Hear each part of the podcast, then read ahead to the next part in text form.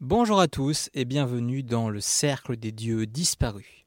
Auteur de fantaisie et de fantastique, je partage avec vous le fruit de nombreuses années de recherche sur les mythologies du monde, un sujet qui m'a toujours fasciné. Cette semaine, nous allons donc faire un épisode sur le culte des Étrusques, l'un des peuples d'Italie qui fut avalé par les Latins, vraisemblablement plus anciens. C'est une civilisation que l'on découvre encore petit à petit. De grandes ressemblances existent avec le panthéon grec pour la fonction des dieux et romain plutôt pour les noms. Les Romains ont pris tant des Étrusques que des Grecs pour constituer leur religion. Rares sont les divinités qui sont uniques à la religion étrusque. Tinia, dieu du ciel et roi des dieux, chef des neuf dieux lanceurs de foudre, associable à Jupiter. Uni, déesse du mariage, de la fertilité et des familles, épouse de Tinia, protectrice de la cité de Pérouse, associable à Junon. On la représente souvent drapée d'un simple voile marital. Hercle, fils de Tinia et d'une mortelle, élevé au rang de dieu quand il était bébé et adopté par Uni, guerrier en peau de bête, protecteur des troupeaux et des sources, divinité liminale proche d'Hercule bien qu'ayant une histoire très différente. Menarva, déesse de la guerre de la médecine et des arts, fille de Tinia et d'Uni, forme une trinité avec ses parents, l'un des neuf dieux lanceurs de foudre, associable à Minerve.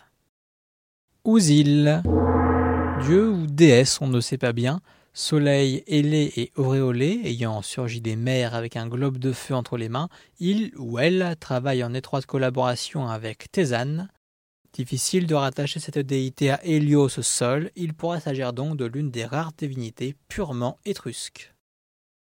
Thésane, déesse de l'aube, de l'accouchement et de la divination, elle apparaît nue, volant dans ses sandales ailées, associable à Aurora. Alpane, déesse de la beauté, peut-être un avatar de Thésane car les historiens ne la rapprochent pas d'Aphrodite. Kata, la déesse blanche, déesse née de la mer, incarnant le soleil ou la lune selon les versions, mais également liée aux enfers. Voilà une divinité bien étrusque sans équivalent.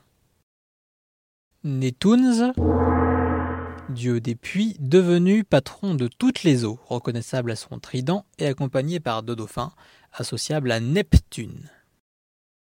Veltas, divinité ctonienne de la végétation et des saisons au sexe incertain, parfois dépeint comme un monstre maléfique ou une icône guerrière, ancien dirigeant des dieux, sans équivalent chez les Romains. Tourms, héros des dieux, protecteur des voyageurs et des marchands, également entité psychopompe, associable à Mercure. Touran, déesse de l'amour et de la vitalité parée de riches bijoux, protectrice de la ville de Welch. La colombe, l'oie et le cygne sont ses emblèmes. Plutôt qu'Alpane, c'est bien elle que l'on associe à Vénus. Fouflouns, dieu de la vie végétale, du bonheur et du vin, fils de Tinia et de Semla, qui pourrait être Sémélé, également tectonienne et infernale, psychopompe à ses heures, associable à Bacchus. Laran, dieu de la guerre, posté sur la frontière entre le monde des vivants et celui des morts, qu'il garde férocement.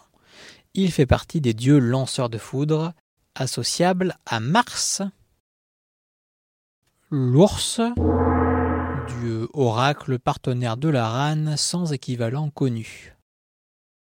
Horta, déesse de l'agriculture associable à Cérès, donne la racine latine hortense, le jardin. Tivre, aussi nommée Losna, peut être la déesse de la lune. Soumanus, dieu de la nuit, l'un des neuf lanceurs de foudre. Cette lance, irritable dieu des volcans et des artisanats, dont la forge, associable à Vulcain. Selvans, dieu des forêts, gardien des frontières sacrées associable à Sylvanus. Artoumé, déesse des animaux et de la chasse, patronne des assemblées, associable à l'Artémis grecque, Diane en romain, elle est pourtant d'origine néolithique. Leint, divinité de genre ambigu sans doute régnant sur l'au-delà. Aterpa ou Nortia, déesse de la fortune, associable à la parc Atropa.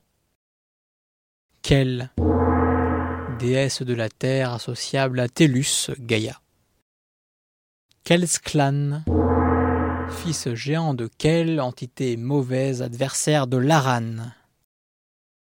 Kupra, déesse des récoltes, lanceuse de foudre, devenue un épithète d'Aphrodite sous le nom d'Aphrodite Kupria. Karun, ou Kalou, ou Aïta, malveillant, gardien des portes des enfers avec une tête de loup, un bec de vautour, des oreilles pointues et des ailes. Il brandit un grand marteau d'horreur. Vente, déesse psychopompe bienveillante acolyte de Karun, brandissant une torche et une clé. Elle possède de grandes ailes porteuses d'yeux. Evan, déesse dispensant l'immortalité, les sources à son sujet sont incertaines. Veive, dieu mineur, incarnation de la vengeance. Aplou, version étrusque d'Apollon, pleine de lumière, l'un des lanceurs de foudre.